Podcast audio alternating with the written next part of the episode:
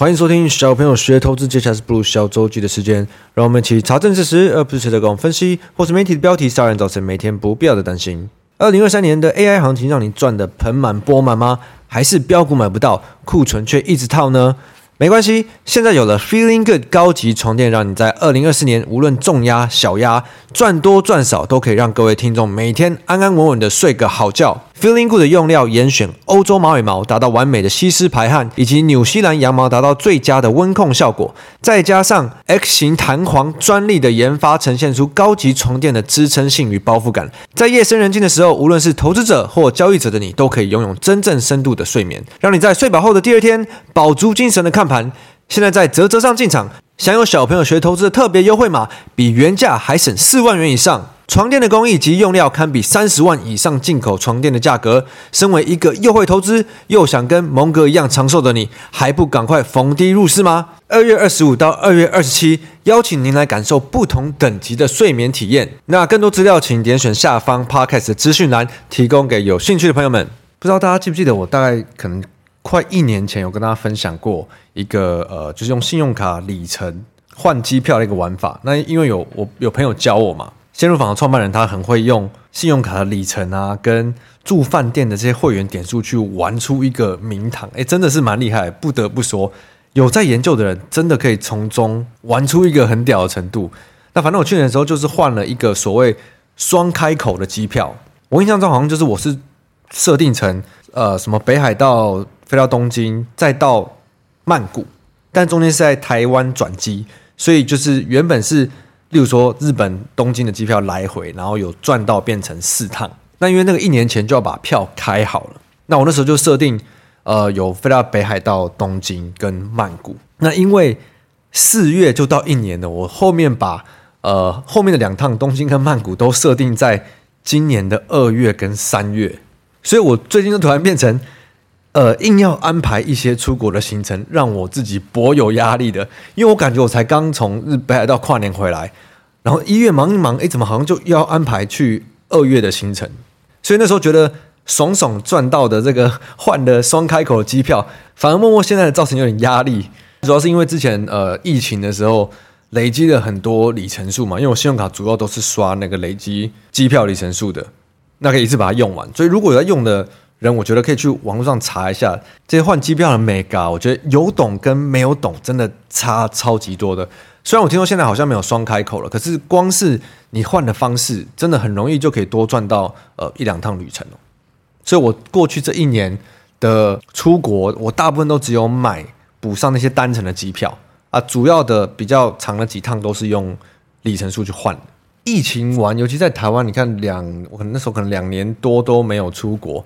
我觉得现在去日本，我光是他们那个饭店的空间啊，除非你真的住到比较好，空间比较大了，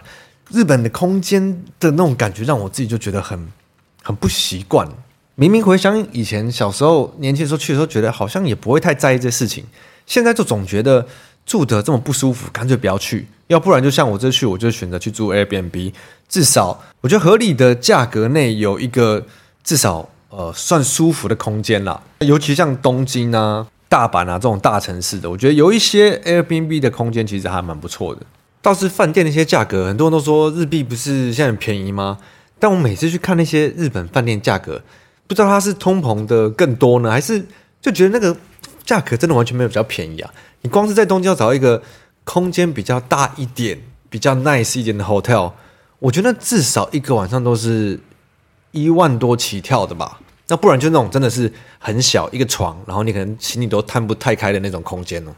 好，这些都题外话。我昨天上课的时候，我觉得有一个画面真的很妙。我们在呃下课之间在吃晚餐的时候，大家在那边等拿便当，然后就有一个隔壁班的同学是华硕的，刚刚来补课。从去年以来嘛，反正你的产业的公司有沾到 AI 边的，就大家都很爱亏嘛，说哎，你最近股价涨很多啊。然后华硕这个。呃，同学就说出了这种很多公司派、产业派的人会说的话哦。我也不知道我们公司在涨什么啊。这个前阵子业绩也没有很好啊。那 AI PC，我觉得目前也看不到啊，没有一个实际上真的有出这些什么所谓的 AI PC 啊。所以其实我不太知道我们公司在涨什么哎。然后为什么我会觉得这画面很好笑呢？因为我记得当时旁边围了三个人，加我四个人，然后都是完全沾不着边的产业的人。有一个是医生，另外两个也都不是有电子产业或者 AI 相关，然后跟我嘛都是不相干的。然后我就问其他几个人说：“哎，华硕的同学不知道他们在讲什么？你们知道吗？”然后其他三个人说：“AI PC 啊，AI PC 啊，啊，你们在讲 AI PC 啊。”然后发现全部不相干的人都知道他们在讲什么，但是公司自己。他们的高层说：“我们不知道在讲什么。”其实这一个状况，其实这个状况我一直以来都还蛮常遇到的。那尤其是这一年来去上 EMP 的时候，又更常看到，就让我觉得每次看到都觉得很好笑。投资市场跟产业端总会有一个很大的认知的落差，因为产业的人或是公司人都会自然的觉得。哦，如果我们公司业绩很好，我们实际上有做很多产这种产品，有出很多业绩爆发、获利爆发啊，公司涨才合理嘛？对于大部分的人的认知，应该也是这样才合理嘛？可是实际上对呃金融圈端的的人的认知，就我们常在讲的预期嘛，华尔街的预期啊，谁的预期？对金融端的人来说，是只要我们期待你们之后会做这件事情啊，更妙的是。如果我们期待 A 会做这件事情，会接到这些单，那同个产业的 B、C、D 也都会受惠。然后重点是，可能公司 A 都还没有受惠到，然后我们就已经联想到其他产业的，然后大家都会一起涨。而且这个涨还不是什么涨个一趴、两趴、三趴，而是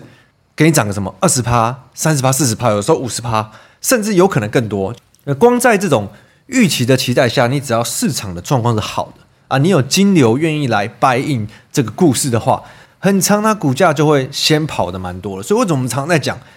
股票的波动，它其实是很大的。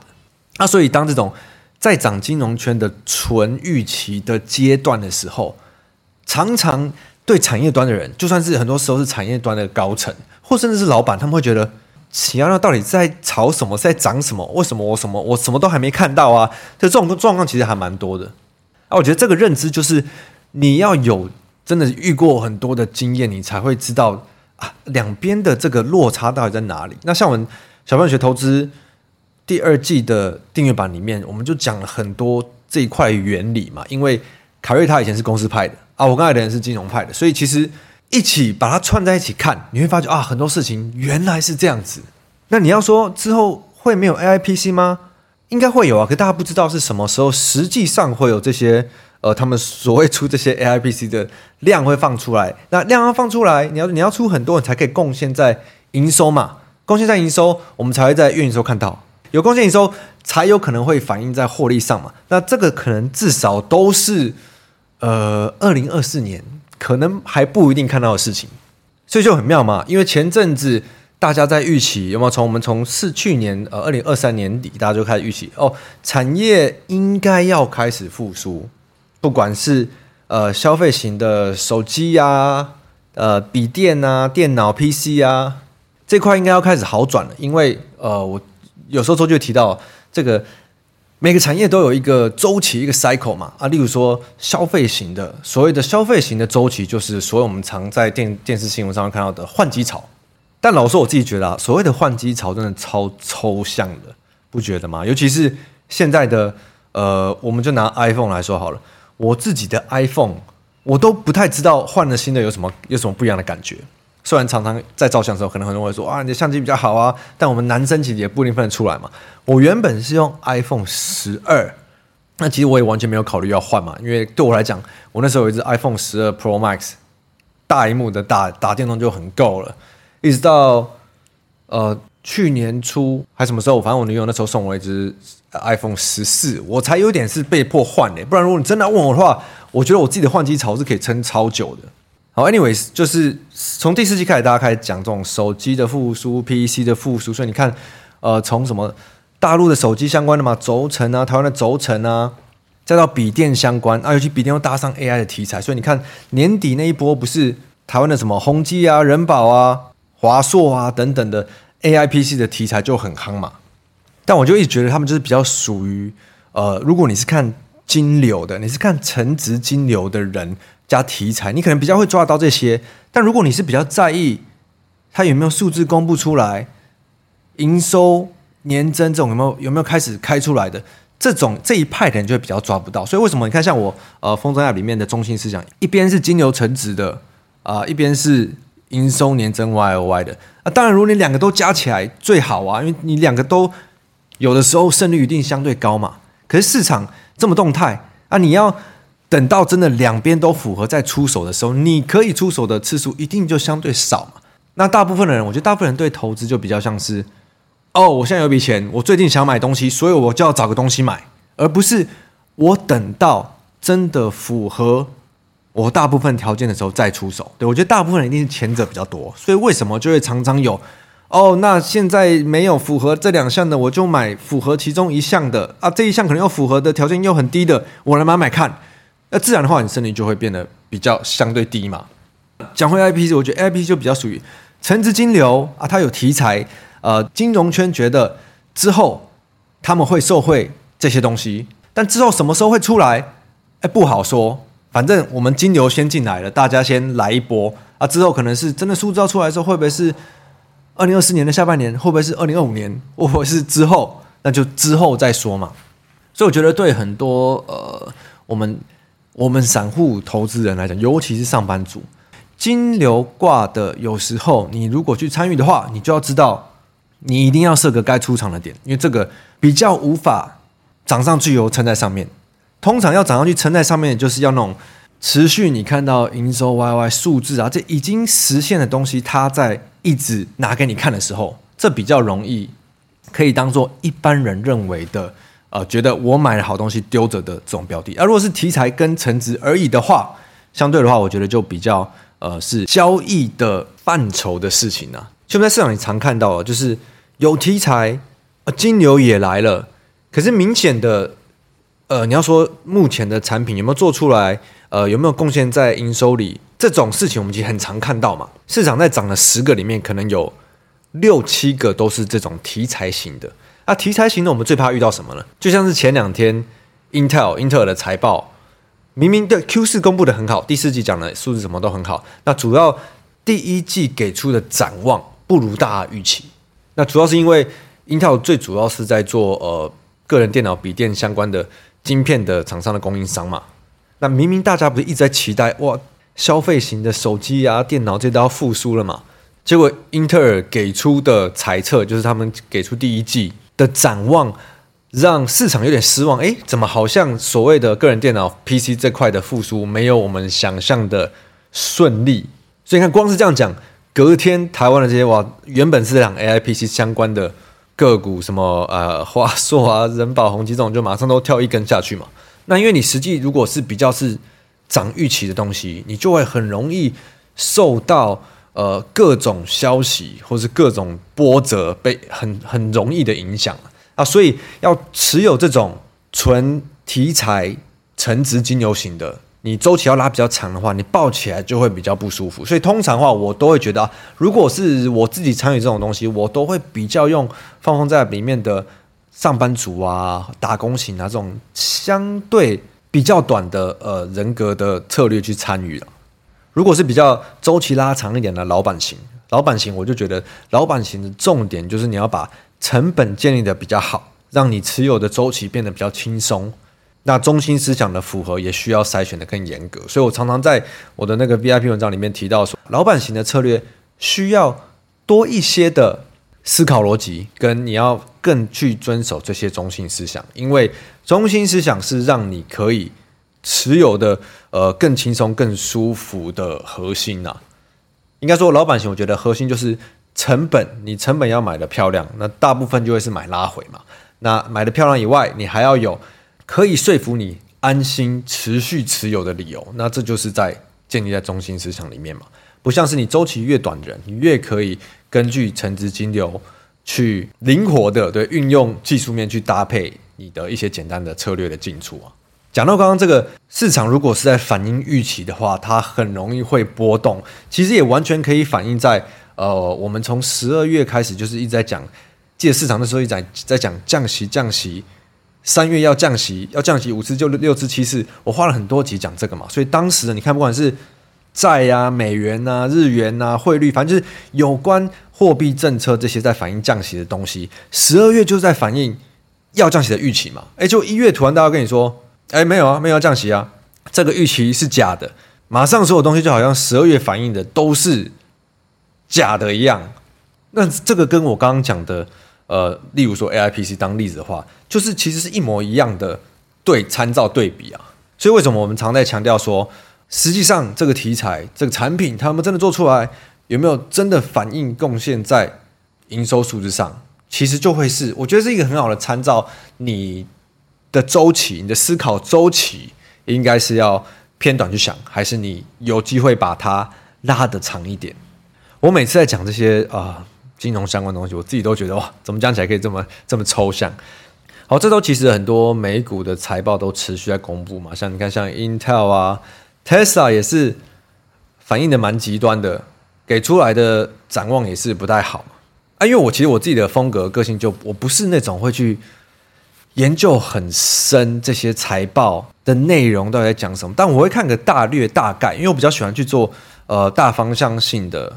思考跟操作了，我不太喜欢去研究很细的财报。那我觉得我大概看了一圈下来，帮大家做个总结的话，我会觉得其实好像只有。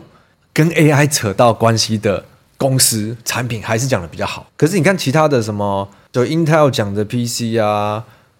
，Tesla 讲的车汽车啊，啊更别说呃有些传产，就是一直都好像还是维持着大家期待他们要强劲的复苏，可是就是还还是没有很明显的证据在反映这件事情，就比较像还是持续在预期的阶段，但只要有。扯到 AI 相关的业务，就先别说什么美超微啊、NVIDIA、AMD 那些啊，台积电嘛，还有出设备给台积电的，像爱艾斯摩 ASML，或者是这周也是也是财报有讲到 IBM 有讲到也是 AI 相关的需求，只要提到 AI 相关的需求，大家都可以讲得很兴奋。但好像你只要把这个一拿掉，你就会觉得大家整体给出的呃第一季展望，虽然第一季对很多电子产业都是淡季。你就会觉得怎么好像好像这个大家一直在期待的复苏，还是没有比较乐观的感觉，所以感觉今年如果真的还是市场还是只能靠 AI，那如果 AI 相关的这些公司的股价开始变得比较疲弱的时候，我觉得就是真的我自己会比较小心的时候。那不然现在状况下，上周的台积电讲完以后，我觉得市场的反应其实让蛮多人措手不及的，我自己也有点这么觉得，因为毕竟。